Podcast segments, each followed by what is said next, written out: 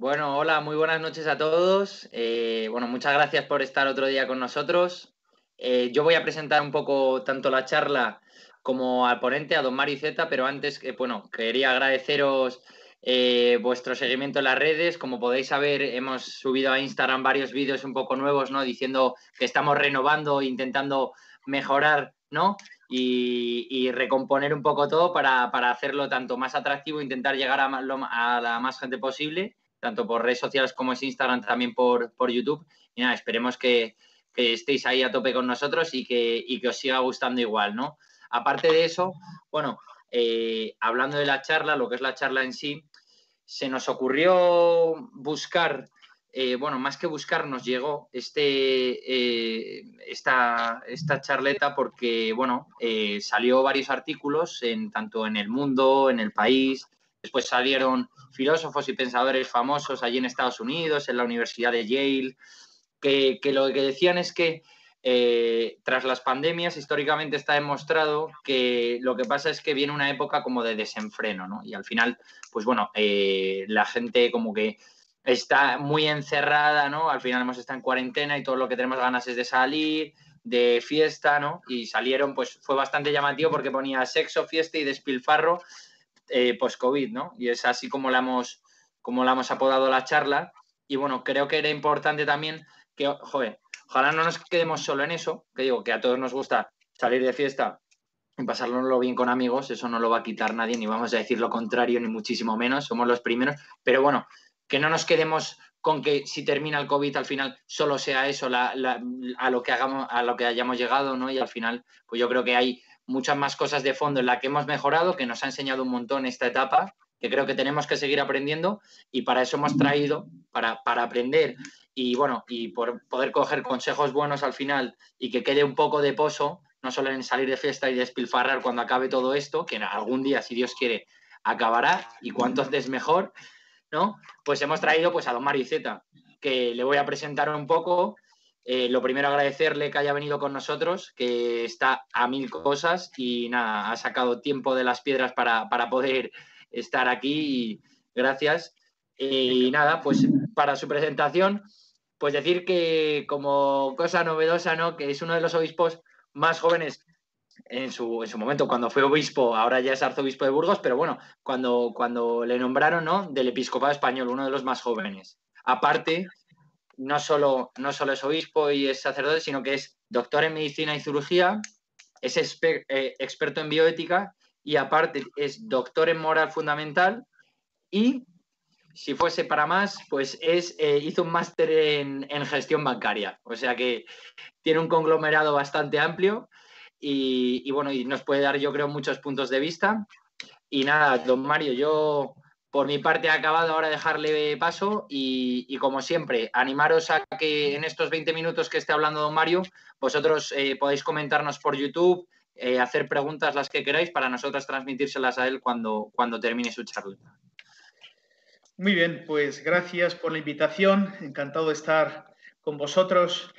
He de decir que el título del, tema me llamó mucho la atención.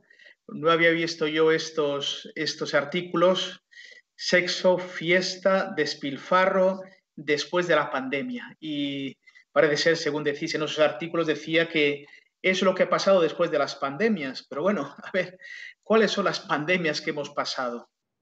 Ciertamente esta no es ni la primera ni la última pandemia. Bueno, quitando la pandemia del ébola, nos, tocó aquí cerca, no sé si será pandemia porque no estaba en todo el mundo. Si queremos el tema del, virus de la inmunodeficiencia adquirida, vale, pero así pandemias, ¿eh? el, SARS, que también hubo hace unos años, pero pandemias así graves que afectaron al mundo, eh, precisamente hace 100 años, eh, hubo lo que se conocía, se conoció la gripe española, una gripe muy, muy mortal, y se conoce como gripe española porque eh, el, mundo estaba en la, Primera Guerra Mundial, pero como España no entró, es en España donde se detectó. Entonces es mal llamada gripe española, ¿no? En esa gripe murieron unos 20 millones de personas. La anterior pandemia, la del cólera, la del cólera o la del tifus, que continuamente eh, asaltaba Europa, eh, eh, la peste, la peste, Eh, de hecho, muchos pueblos tienen como patrono a, San Roque y otros santos que les libraba de la peste. O sea que pandemias ha habido eh, terribles, o no digamos ya las pandemias pues, de, de, enfermedades como la viruela que está erradicada, ¿no? Entonces me llama la atención que digan, después de las pandemias ha habido sexo, fiesta y despilfarro. No sé después de hace 100 años si hubo sexo, fiesta y despilfarro. Por eso no sé cuáles son las fuentes donde, donde se basa esto, ¿no? Y además, si fuera esto así, me parecería realmente triste, ¿no? Porque es verdad que, vamos a ver, eh, la crisis eh, sanitaria, vamos a ver cuándo termina vemos cómo el virus eh, está mutando, que si la variedad de Sudáfrica, que si la variedad eh, inglesa, que otras variedades más, más eh, contagiosas, quizá no más mortales, los virus mutan, mutan por, por, por, vamos, por, definición, son, son, su modo de ser. ¿no? Vemos que la vacunación va siendo muy lenta, nos acordamos que pensamos que ya en verano iban a pasar las cosas. ¿Os acordáis? En verano eh, todos hicimos un poco de vacaciones, eh, eh, fuimos a las playas sin mascarilla y viendo la segunda ola, ha venido la tercera ola y ya nos tememos la cuarta ola. Entonces, a ver, vamos a ver la, la mm, crisis sanitaria, cuánto dura y cómo salimos. Yo estoy convencido que desde luego la mascarilla no nos quita nadie en todo el año. Eh, si tenemos que vacunar a los 47 millones de españoles, eh, a día de hoy eh, están vacunados pues, un porcentaje bajísimo, ¿no? Y se están, se están llegando las vacunas con cuentagotas y además parecen vacunas que no son efectivas después de, de, 55 años o menos efectivas. Algunos dicen que dos dosis, una dosis, en fin. Con eso quiere decir que la salida, pues vamos a ver cuándo, ¿no? Pero no solo es la cuestión de la salida sanitaria, que ya bastante es, ¿eh? con todos los decenas de miles de muertos que llevamos. Ahora es la gran crisis también económica.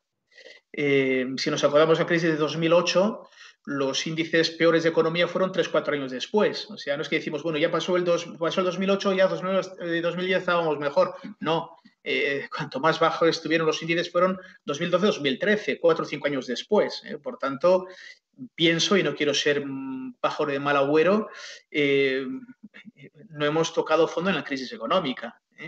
¿Eh? O sea, eh, la, onda, la onda de retardo después del primer tsunami va a llegar, va a llegar. Por tanto, el tema del despilfarro y la fiesta, vamos a ver cuántos ERTES se van a convertir en ERES, desgraciadamente, Nos damos cuenta que estas crisis van separando más la sociedad, es decir, va desapareciendo una clase media, va desapareciendo.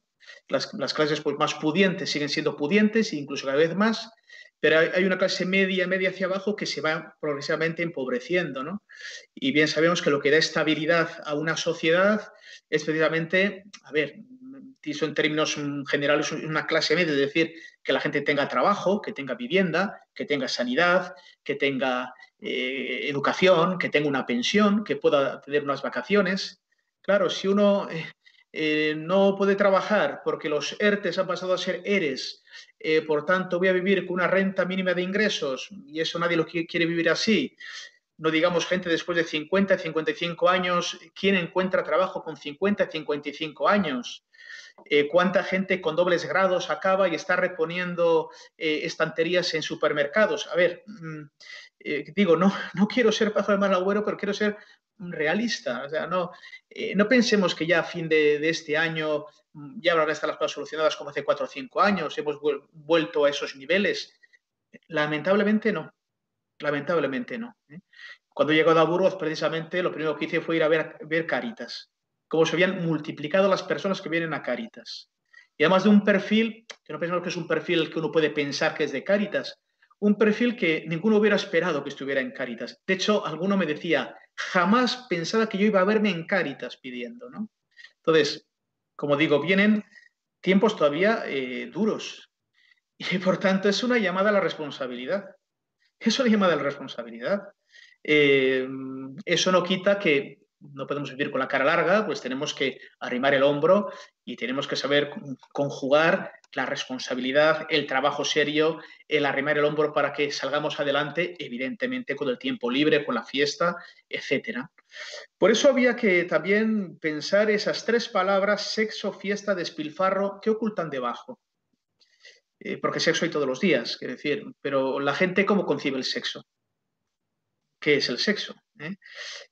Ahí entramos, pues, si es la, dimensión corporal del amor, una antropología que nosotros creemos en ella y la fomentamos, el sexo como lenguaje corporal del amor, sexo simplemente pues pasar un rato placentero, sexo incluso haciendo daño a otra persona y, utilizándola eh, para mí mismo, para mi placer, me importa el otro, no me importa el otro, sexo que calma ansiedades, eh, que produce un gozo, pero luego deja el corazón vacío y además va creando más dependencias, vez más dependencias y la, persona se va clausurando sobre sí misma. Eh, pero para eso no hace falta pandemias ni pospandemias. Eso, eso está encima de la mesa y está hoy encima de la mesa. ¿no? ¿Qué entendemos por sexo? Segundo, la fiesta. Eh, de acuerdo, pues también lo mismo. ¿Qué entiendo por fiesta? Fiesta es compartir la vida, eh, compartir pues, los dones que vivo, compartir la amistad, eh, o fiesta es, eh, no sé, intentar anestesiar pues, sufrimientos que llevo, y no tanto con el, goce de la compañía de los amigos y del buen ambiente y de pasarlo bien y de oír música y de bailar y tal, sino evadirme de la realidad, evadirme de la realidad. ¿no? Y mucha gente que está trabajando de lunes a viernes, pues como eh, la mula en la noria, y yo creo que ya vosotros no habéis conocido las norias, ¿no? aquello que sacaba agua con un mulo dando vueltas, me liberan del fin de semana, eh, por tanto el fin de semana me evado de la realidad, incluso más veces la realidad virtual me evade de la propia realidad, ¿eh? y, bueno, pues eso me desconecta, o sea, yo busco el fin de semana para desconectar, pero vuelvo a mi ansiedad y a mi oscuridad de lunes a viernes, ¿no? Y luego el despilfarro. Es curioso que la gente vive en su vida como en nichos de gasto, ¿no? Nichos de gasto. Hay gente que vive con mil euros ¿eh? y, bueno, puede arreglarse difícilmente, puede arreglarse. Gente que vive con 30.000 se arregla, pero eh, no penséis que el que tenga más ya está saciado. Es curioso que el que quiere más, quiere más a ese nivel. ¿eh? Lo que una persona de clase pues media pues dice, pues yo quiero tener una casa y un coche, eh, pues el que tiene, está 10 veces por encima, quiere tener un avión particular y cuatro casas y una de ellas en Miami junto a la costa, ¿no? Y no se sacia, y no se sacia. ¿eh? Porque mm, cuando la avaricia eh, envenena el corazón, no tiene límite. No tiene límite. Ya no pensé que dice, bueno, yo si tuviera 5 millones en la cuenta, basta. No te engañes. Eh, es una cuestión del corazón, no es del número de ceros de la cuenta. ¿eh? Eh, bien, entonces, sexo, fiesta, despilfarro, en último término quizá está ocultando nuestra gran indigencia, que somos frágiles y que necesitamos de los demás. El sexo, en último término, como digo, bien concebido, significa que necesito la relación del otro, también su corporalidad, la necesito para mí. Y además yo necesito también esa corporalidad para, para yo llegar a una plenitud, para donarme a otra persona. ¿no? Por tanto, yo el sexo lo entiendo dentro de un contexto mucho más amplio, un sexo de, algo personal. ¿no? Muchas veces el sexo, como a veces se entiende, despersonifica al otro. ¿no? no me interesa tu nombre, no me interesa quién eres, me interesa una corporalidad que me excita. ¿no? Entonces, bueno, pero el sexo en último término es la expresión, si queréis, ya que soy obispo, la expresión del Génesis, no es bueno que el hombre esté solo. Y por eso es un ser sexuado, necesita compartir hasta el cuerpo con alguien, ¿no? Pero claro, dentro de un contexto que es mucho más que una relación puramente fisiológica, por decirlo de algún modo, que calma una ansiedad o que calma un deseo de placer. Es muchísimo más, ¿no? La fiesta que viene también a, revelar, pues mi propia soledad, mi propia indigencia. Necesito estar con otros. Y esto lo hemos visto estos días de pandemia, ¿no?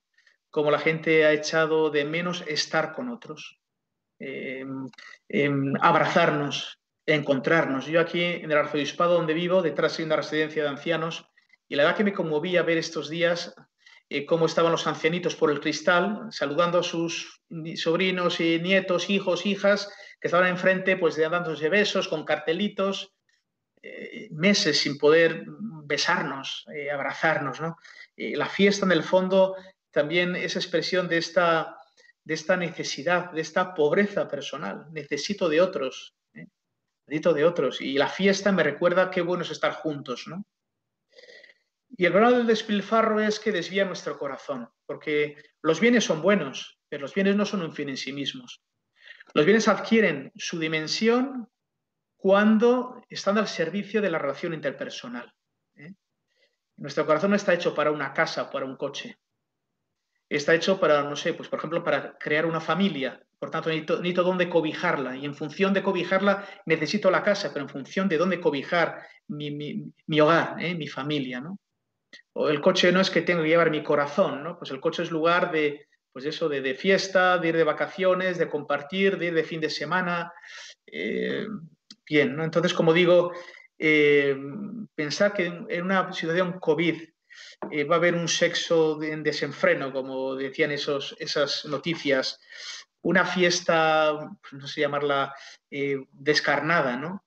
Y un despilfarro irresponsable, porque digo, mm, muy poca gente va a poder despilfarrar después, de, después de, esta, de, este, de esta pandemia, pues pienso que es tener una visión muy pobre de lo que es el ser humano. Y ciertamente son elementos que no van a saciar lo que el corazón humano pide. ¿no? Previamente lo que nos ha revelado esta, pandemia primero es, como digo, la gran fragilidad.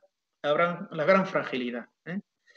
Pensamos que tenemos un sistema, y, sí, tenemos sistemas importantes. ¿eh? A ver, tenemos una buena sanidad, excelente sanidad, tenemos sistemas de protección, eh, tenemos, bien, muchos recursos, pero ha venido, una partícula microscópica y nos ha asumido una crisis económica que, no se recuerda desde la guerra mundial.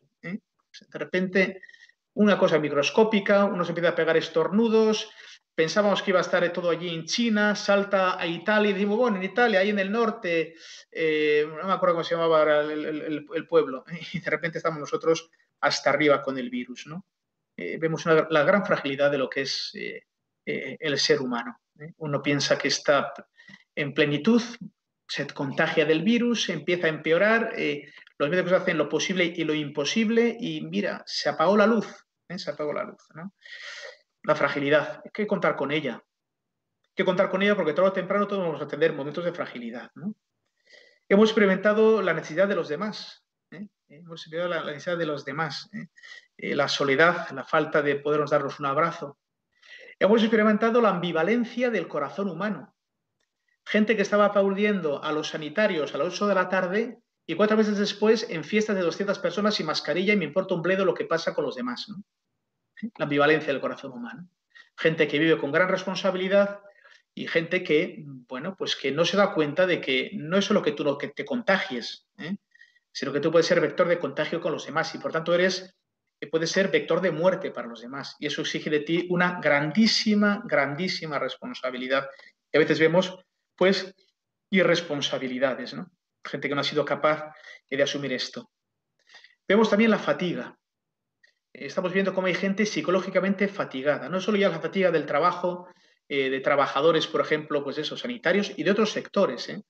no, no, nos damos cuenta lo que hay detrás de que en este momento tengamos luz, nos falte la luz, que tengamos agua, de que en el supermercado haya productos, alguien los distribuye, alguien los ha traído, alguien los ha cultivado, y bueno, y así podemos seguir en mil cosas, ¿no? Y, se han ofertado mascarillas y, los, están haciendo los biotecnólogos las vacunas, ¿eh?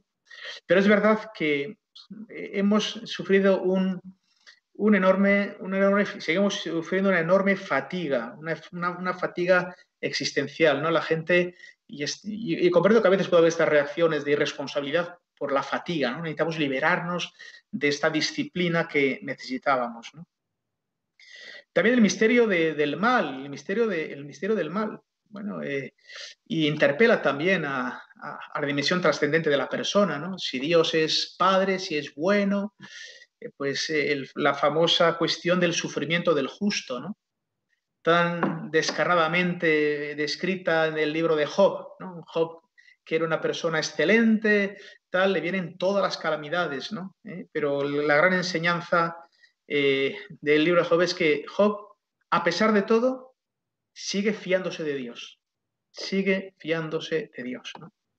Y para los que somos creyentes, pues lo mismo, ¿no? Alguien ha asumido nuestros males y nos ha abierto una puerta a la esperanza, a la esperanza que incluso va más allá de toda esperanza.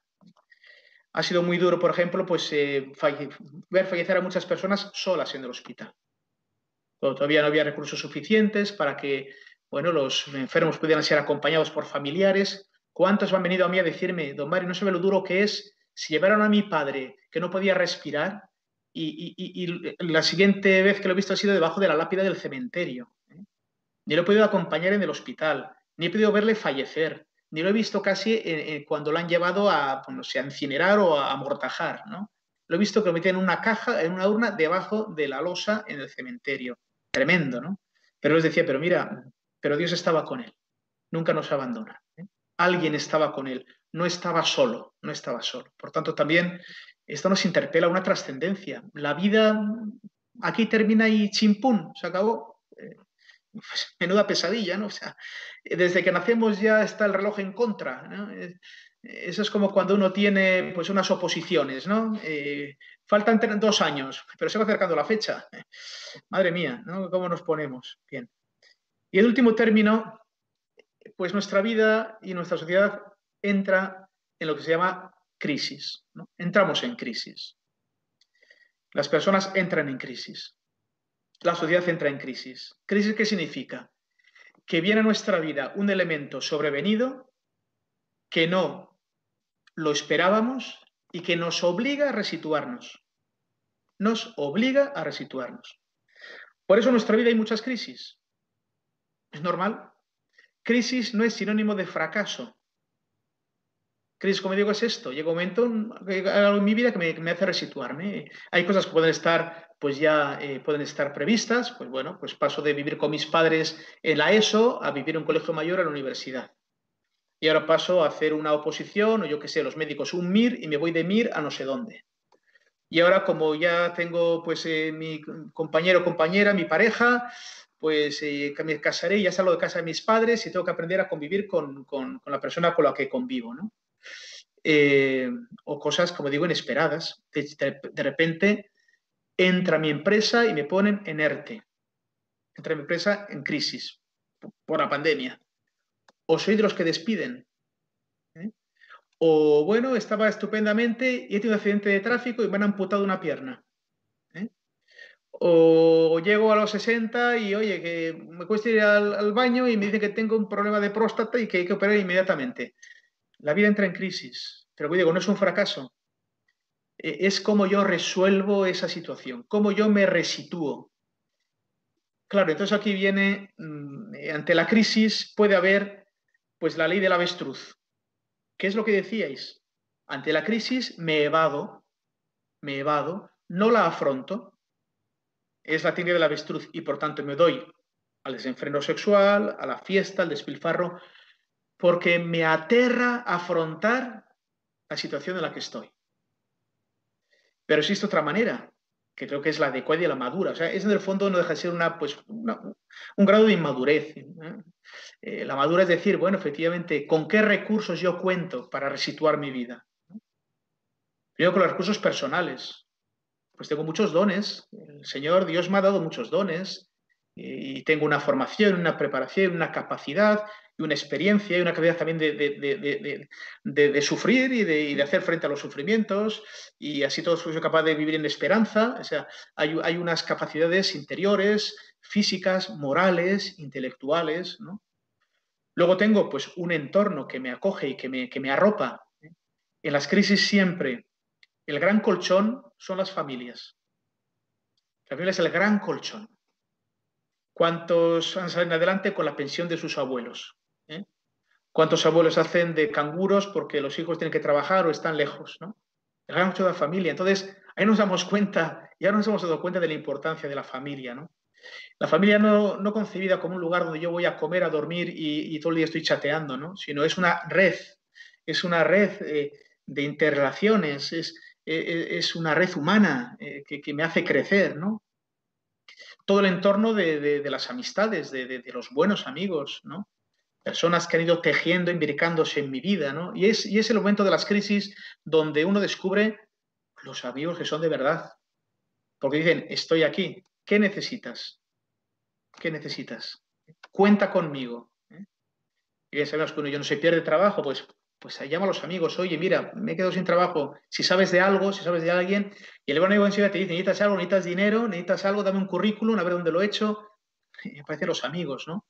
Hombre, aparecen también, bueno, las instituciones, estoy diciendo Caritas nos ayuda, eh, evidentemente, pues todas las administraciones, pues que tienen elementos, ¿no?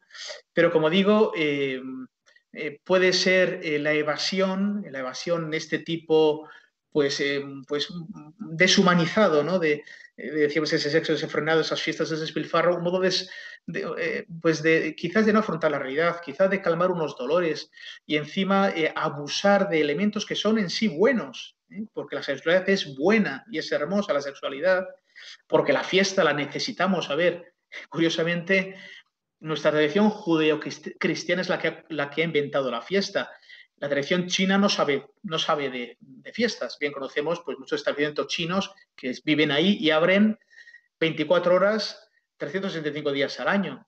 El libro del Génesis, ya el primer capítulo de la Biblia dice, y al séptimo día descansó, el sabbat, ¿no? Luego los cristianos, pues ciertamente el domingo, día de descanso, o sea, la fiesta es con natural al, ser humano. ¿eh? Además nos recuerda que ese día somos señores de la creación, no somos esclavos ni siquiera del trabajo somos esclavos, ni debemos ser esclavos de la hipoteca, y mucho menos esclavos de la bolsa. ¿eh? ¿Eh? Somos señores, y esa es la verdadera fiesta, ¿no? Y el despilfarro, como digo, es pegar el corazón a lo que no da la felicidad. Necesitamos cosas. Yo ahora estoy hablando por un ordenador, vale, he he ido a, Madrid en mi coche, evidentemente, pues tengo aquí luz, bien, pero lo que necesito para vivir dignamente, dignamente, ya empezar a acaparar. ¿eh? Uno cuando hace, he hecho la mudanza aquí a Burgos hace tres meses, en mi vida he hecho ya bastantes mudanzas, suelen decir que dos mudanzas equivalen a un incendio, ¿no? y, uno se da cuenta de la de trastos y cosas que lleva que en el fondo le sobran. ¿eh? Podríamos vivir de, mucho, de un modo mucho más sencillo y sería un modo seguramente mucho más libre y más apasionante de vivir que no estar todo el día ocupado en mantener los trastos y cachivaches eh, que tenemos alrededor. Por eso digo, y pensaba hablar menos, pero ya me he pasado de tiempo, por eso digo que pienso que mm, lamentablemente todavía tenemos un trecho por delante importante que caminar ¿eh? para salir de esta situación de pandemia y de estas crisis sociales, económicas, que tenemos que mirar hacia afuera de nosotros, tenemos que mirar hacia afuera. Además, Mirando hacia afuera es como encontramos, nos encontramos nosotros mismos y además es como empieza a florecer en nosotros la, felicidad, ¿no? La felicidad. Eh, yo precisamente, estoy a ver si le encuentro, hoy me han grabado en, la, en la, televisión de, la Guardia Episcopal una, bueno, una pequeña meditación que la van a echar, ¿no? En la tele. Llevaba, a ver si la encuentro aquí, llevaba llevaba un, texto eh, pues que me servía de... Y, ponía, un, ponía un texto de Isaías, y perdonad que acabe con el pequeño sermón, pero es así, ¿no? Si ella se pregunta, ¿cuál es el ayuno que quiere el Señor? ¿Qué es lo que quiere Dios de nosotros? ¿no? Y decía Isaías, este es el ayuno que yo quiero, soltar las cadenas injustas, desatar las correas del yugo, liberar a los oprimidos, gente que está muy esclava de muchas cosas. O sea, los oprimidos pensamos a veces que son, bueno, sí, ¿no? los encarcelados, eh, los niños eh, soldados de la guerra, terrible, sí, pero también a veces nosotros mil esclavitudes de nuestra imagen, de que nos pongan likes en el Internet, de, que nos aprecien, de que cuenten con nosotros, de nuestro orgullo, de nuestra vanidad. ¿eh? Liberar a los oprimidos, quebrar los yugos, y dice, partir tu palco del hambriento, hospedar a los pobres sin techo, cubre al que va desnudo, no te desentiendas de los tuyos, es decir, oye, sal de ti, narices, mira por los demás. Dice, entonces surgirá tu luz como la aurora, se curarán tus heridas, ante ti marchará la justicia, junto a ti la gloria de Dios. Clamarás a Dios y te responderá, pedirás ayuda y te dirá, aquí estoy cuando alejes de ti la opresión, el dedo acusador, la calumnia, e, e, ese mar de tiburones a veces que vivimos, ¿no? nos, nos damos de entidades entre nosotros, dice, cuando destierres todo esto de ti, brillará tu luz en las tinieblas, tu oscuridad se volverá mediodía. Entonces, a ver, en esta situación, pues digo, pues vamos a darnos a estas cosas, pues pobrecitos, o sea, pobrecitos, ¿no? Yo creo que es el momento de arrimar el hombro, de, como digo, oye, ¿qué podemos hacer por los demás? ¿A quién podemos ayudar? ¿Cómo podemos darnos? Y por otro lado, pues de estas cosas buenas, la sexualidad, la fiesta, las cosas, saber utilizarlas con cabeza, saber utilizarlas como son en su realidad. Y, y, esta sensación y situación de fragilidad, de soledad que nos ha puesto en crisis, ¿no? Pues resituar nuestra vida pero sobre todo para que crezca, para que sea grande, para que sea apasionante, para que sea luminosa, ¿no? Y no sea simplemente como los gallos de corral, ¿no? Eh, el Papa decía a los jóvenes en la Christus eh, Vivit, decía, no pases la juventud distraído, ¿no? Pasarlo distraído. Dice, atrévete a ser distinto. Y decía más, ¿no? Eh, nacemos originales, pero morimos fotocopias, ¿no? Nos, bombardean por todas partes cómo tenemos que divertirnos, todos igual, cómo tenemos que vestir, todos igual, en qué tenemos que gastar, todos igual, en qué redes sociales tenemos que estar. Eh, eh, al final estamos todos como troquelados, por ejemplo, troquel, que, que, quizá no sea el mejor de todos los troqueles, ¿no? El Papa dice, atrévete a ser original, ser original.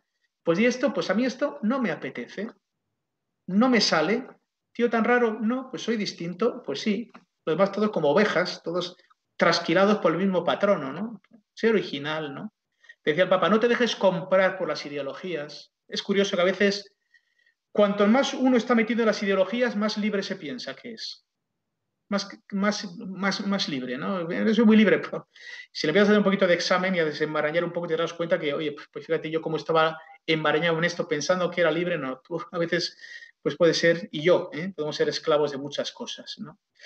La juventud es un tiempo de elección, de tomar buenas decisiones. Eh, lo que hacemos nos califica y nos hace crecer o disminuir como personas. ¿eh? Yo siempre pongo ejemplos. a ver, la persona que miente habitualmente, ¿en qué se convierte? En un mentiroso. Y la persona que solo, que no da nada a nadie, tal, ¿en qué se convierte? Pues en un tacaño y en un avaro. Tus acciones te cualifican. La persona que está todo el día criticando y tal, pues en qué se convierte? Pues en una chismosa de, barrio, ¿eh? ¿Eh? todo el día criticando, despellejando. ¿Y yo qué quiero ser? Yo quiero ser mentiroso, despellejador, chismoso, avaro. No es mejor que digan, esta persona, pues fíjate, oye, tío generoso, una tía generosa, pues mira, y el fin de semana ayuda en estas cosas. Y mire, además un tiempo tal lo dedica a niños que igual tienen dificultades para aprender y está con ellos. Y además está siempre de buen humor. Y además no se oye criticar a nadie. Y además siempre está disponible. Pues qué, maravilla de persona. Pero eso depende de tus, de tus decisiones, claro. Tú te construyes como persona. Depende de ti. Depende de ti. No que luego te digan eres así, es que igual te dicen que eres así tú no te das cuenta.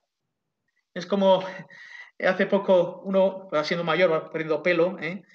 Eh, me sacaron una foto en, Begoña dando la comunión el día 15 de agosto y sacaba la foto desde atrás. Digo, ay, va, ¿y ese calvo quién es? Y era yo. Claro, yo nunca me había visto aquí la coronilla, ¿no? Entonces, igual es que alguien que tiene que decir, ¿eh? como el rey va desnudo, ¿no? Y todo el mundo, qué bueno el rey. Hasta que el niño viene y dijo, el rey está desnudo. Ahí va. Ahí va, ¿no? Depende de ti, depende de ti. Y por eso digo que, bueno, termino. En la salida de, esta, de este COVID, ojalá sea pronto, Ojalá lo que he dicho pues sea mucho más mitigado. Como digo, no quiero ser pájaro de mal agüero, pero sí requiere de todos que no pensemos en nuestro ombligo y pensemos en los demás. Que arribemos el hombro, que seamos generosos, que estemos disponibles, que compartamos, que pensemos cómo salir de esta situación y que salgamos todos y lo mejor posible. Y que necesitamos las relaciones eh, sexuales con el lenguaje del amor, eh, la fiesta, las cosas son buenas. En el modo en que para las que están hechas, en el modo que nos hacen crecer como personas. El hacerlo simplemente por hacer estas cosas, pues como digo, puede significar pues, eh, cubrir un dolor, evadirnos de una realidad, no afrontar la crisis que estamos viviendo, en el fondo vivir una irresponsabilidad. Y yo tengo un concepto muchísimo mejor de los jóvenes que ese, muchísimo mejor de los jóvenes que ese, porque me he encontrado con jóvenes estupendos. ¿no? Entonces yo no quiero creer que la salida sea esta. Sino quiero creer en esa juventud que, como digo, aquí estamos para sacar esto adelante. Y en eso es lo que confío y eso es a lo que os animo y eso es lo que también, la que en medida que yo pueda colaborar, pues me ofrezco y me pongo a vuestra disposición para poder hacerlo si, si conviene. Así que ya perdonaréis que lo que iba a ser 15 minutos ha sido una, chapa de 37 minutos, pero bueno, ¿eh? ahí, queda la faena. ¿eh? bueno, pues tenéis la palabra vosotros ahora. Sí, muchas gracias por, la charla y por, las reflexiones finales. Has dejado muchas ideas muy interesantes. Y, bueno, como has comentado, ¿no? el, titular Sexo, Despilfarro eh, y Fiesta muestra un poco el, el, vacío, un poco, ¿no? Entonces, yo te quería le quería preguntar si, se atreve a poner otro titular, ¿no? Un contratitular de por dónde deberíamos ir, cuáles deberían de ser las cosas que, deberíamos buscar y cómo llenar esos vacíos, ¿no? Un titular como post-COVID, tres ideas y si quiere desarrollar, pues... Pues, pues yo diría esto, ¿no? Eh, eh, post-COVID, los jóvenes de la reconstrucción, ¿eh? los jóvenes del compromiso, los, los, jóvenes de una humanidad nueva, los jóvenes eh, de, un horizonte grande, verdadero y esperanzado. ¿eh? Los jóvenes dispuestos a darlo todo. ¿eh? Los jóvenes que salen de sí para volcarse en los demás. Los jóvenes alegres, esperanzados, que contagian alegría y esperanza. A mí ese me gustaría que fuera el titular. Y conozco jóvenes así, gracias a Dios. Por eso a veces esos lugares comunes, pues no, eh, no. Eh, eh, la juventud, como en todo, como dice el Evangelio de Toño la Viña del Señor, y puede haber jóvenes pues distraídos o jóvenes, pues, como digo, irresponsables y salen las noticias, pero también, lamentablemente, y debían también los medios de comunicación hacer ese ejercicio, ¿no? Oye, también poner ejemplos maravillosos de jóvenes comprometidos, que los hay. A veces todas las noticias ponen las noticias y terminas y da ganas de tirarte al metro y terminar, ¿no? Oye, sacas también noticias positivas eh, de los jóvenes, ahora contrarrestar esta noticia con un montón de jóvenes que están ahí dando el callo y que están haciendo, pues ¿cuántos jóvenes han hecho los recados a la vecina que vivía sola? Han ido a fregarle los cacharros, han estado dándoles compañía, llamando por teléfono porque no podían estar con ellas, eh, estando ahora con niños para que recuperen las asignaturas. Eh, y en otros países donde no tenemos ni, noticias del, virus para ayudar en educación, en sanidad, en evangelización. Esos jóvenes existen, decenas de miles. Oye, sacadlos, porque nos, ilusionan y, les aplaudimos y nos emocionan, ¿no? Y, hay que decir, eh, el futuro es vuestro y el presente es vuestro. Los demás, eh, las demás actitudes no crean futuro. Esto sí crea futuro. Si yo, yo conozco un, un, joven así que es Javier Fernández.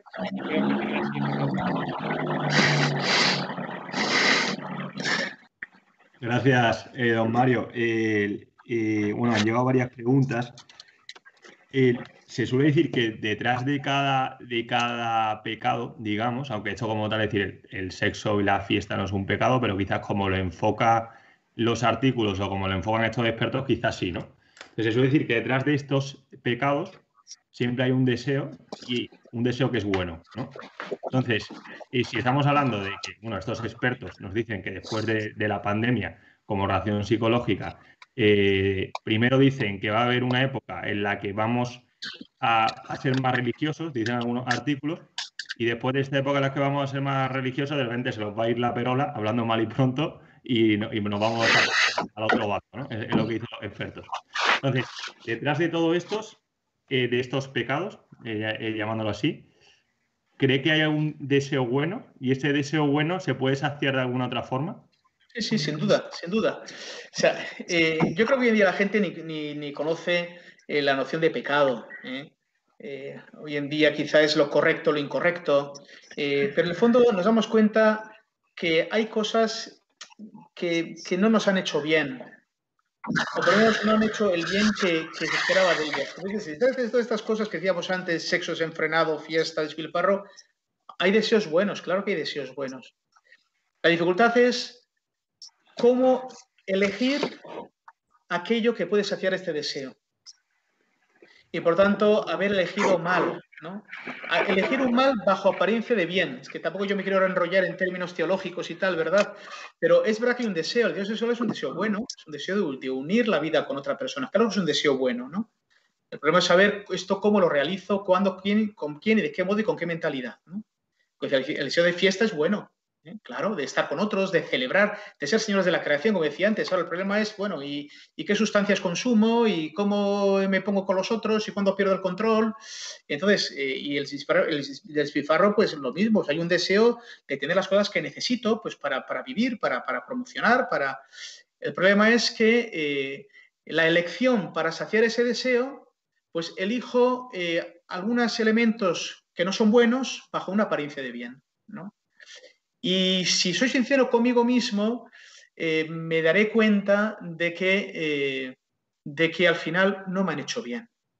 Aunque no tengo la humildad de reconocerlo, ¿no? Pero en el fondo, pues hay gente, como digo, por ejemplo, que está afectivamente quemado por un sexo, como digo, absolutamente desenfrenado, ¿no? Y yo conozco a jóvenes afectivamente, como digo, abrasados, ¿no? O el tema de la fiesta. Yo recuerdo cuando iba, era párroco de Almodóvar del Río, de un pueblecito, de un pueblecito a 20 kilómetros de Córdoba, como no tenía casa, casa cural, creo que mi amigo eh, Enrique, que fue el aparejador que hizo la casa, también está eh, escuchando esto, pues iba un domingo a las 9 de la mañana y pasaba por un área donde estaban pues las discotecas de noche, ¿no? Y ver a los, a los chavales, muchos adolescentes, con su vaso todavía en la mano, con unas ojeras, que los ojos estaban pegadas al cogote, y con una palidez brutal eh, decía, bueno, pues tienen que darse cuenta de que esta forma de fiesta eh, en el fondo no les, no les hace bien, no les hace bien. Entonces ahora te vas a la cama con el paracetamol, estás el, domingo hecho polvo, además en casa cuando llegan algo estás irritable, irascible, borde, ¿eh? y el lunes a la mañana otra vez a la noria hasta el sábado al mismo rollo, ¿no? Entonces, como digo, hay un deseo de bien, porque es el deseo profundo de nuestro corazón, y a veces solo discutir a ver, no quiero entrar en cuestión también, eh, el libro de Tolkien, ¿no? Eh, Señor de los Anillos, la Tierra Media. Yo, en fin, yo soy a veces un poquito crítico porque nuestro corazón no está en Tierra Media. Nuestro corazón no es indiferente ante el bien y el mal. Nuestro corazón está inclinado hacia el bien. Por lo tanto, está ya en la ladera del bien. Pasa que el, el, pecado le arrastra, ¿no? Le arrastra, ¿no? O sea, porque la voluntad es el apetito de bien, no es la indiferencia. Queremos el bien como queremos la verdad. Otra cosa es que nos equivoquemos cuando elegimos, o que elijamos mal, como digo, bajo apariencia de bien, pensando que esto me va a hacer bien y luego me hace mal, ¿no? Eh, el pecado de Adán y Eva descrito tan parabólicamente es esto, ¿no? Eh, diciendo, la serpiente decía, no, pues mira lo apetitoso, lo gustoso que es el fruto, pero si te va a hacer mucho bien. Y ya le, ya le quitaron que el Señor le decía, no comas de esto, ¿no? No, que eso no es verdad, pero mira si es rico, es verdad, es apetitoso, pues.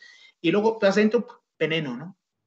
O dicen los seteros, yo me gusta comer las setas, pero no soy ningún experto, y sería un imprudente recogiendo setas, que podían envenenar a 12 o 15. Pero dicen los seteros que precisamente las más venenosas son las más, las bonitas.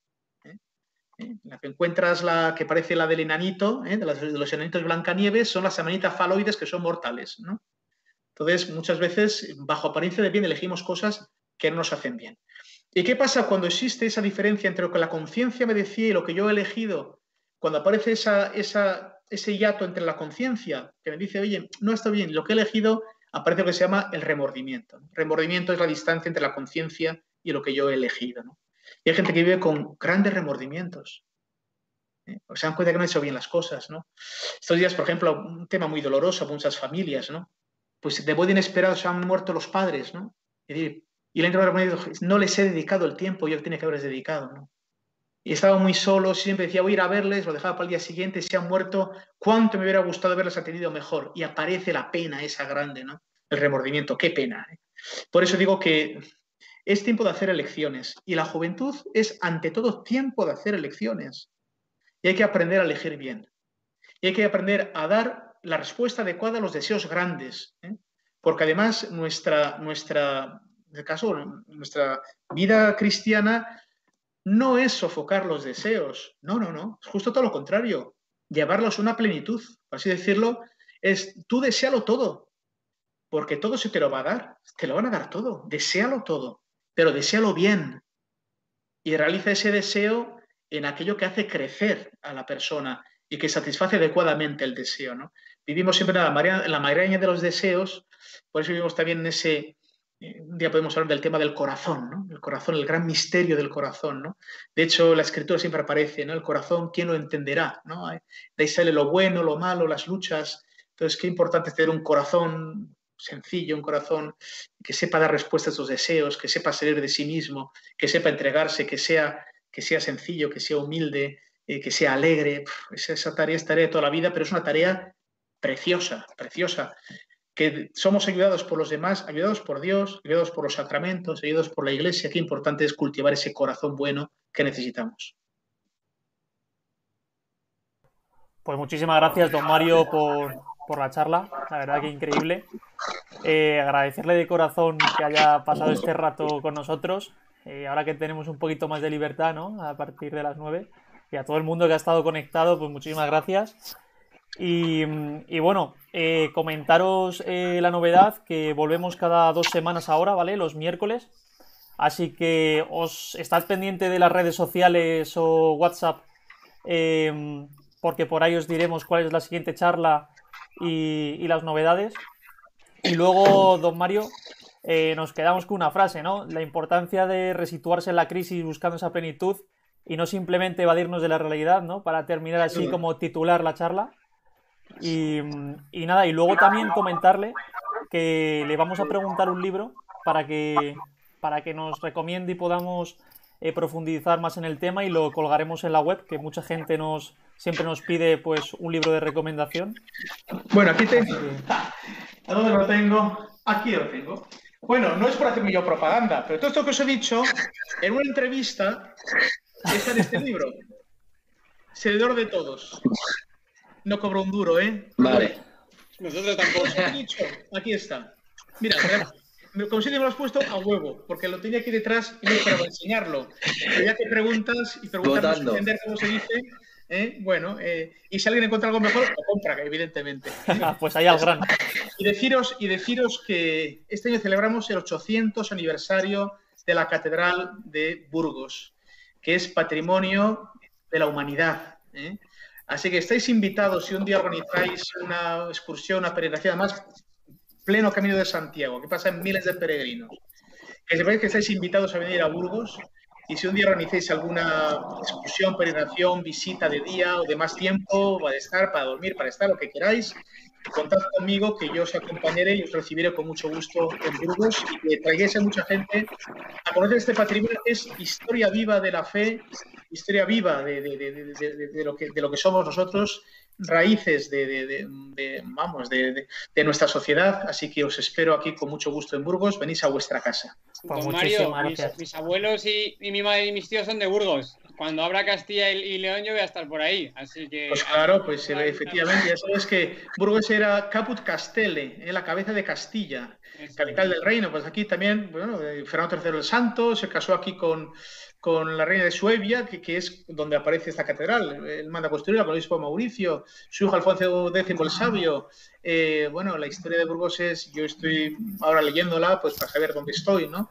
Y realmente es impresionante. Así que, os animo a daros un baño, no solamente de Twitter y de, y de Instagram, sino también un baño profundo, un baño profundo. Y aquí os espero con mucho gusto.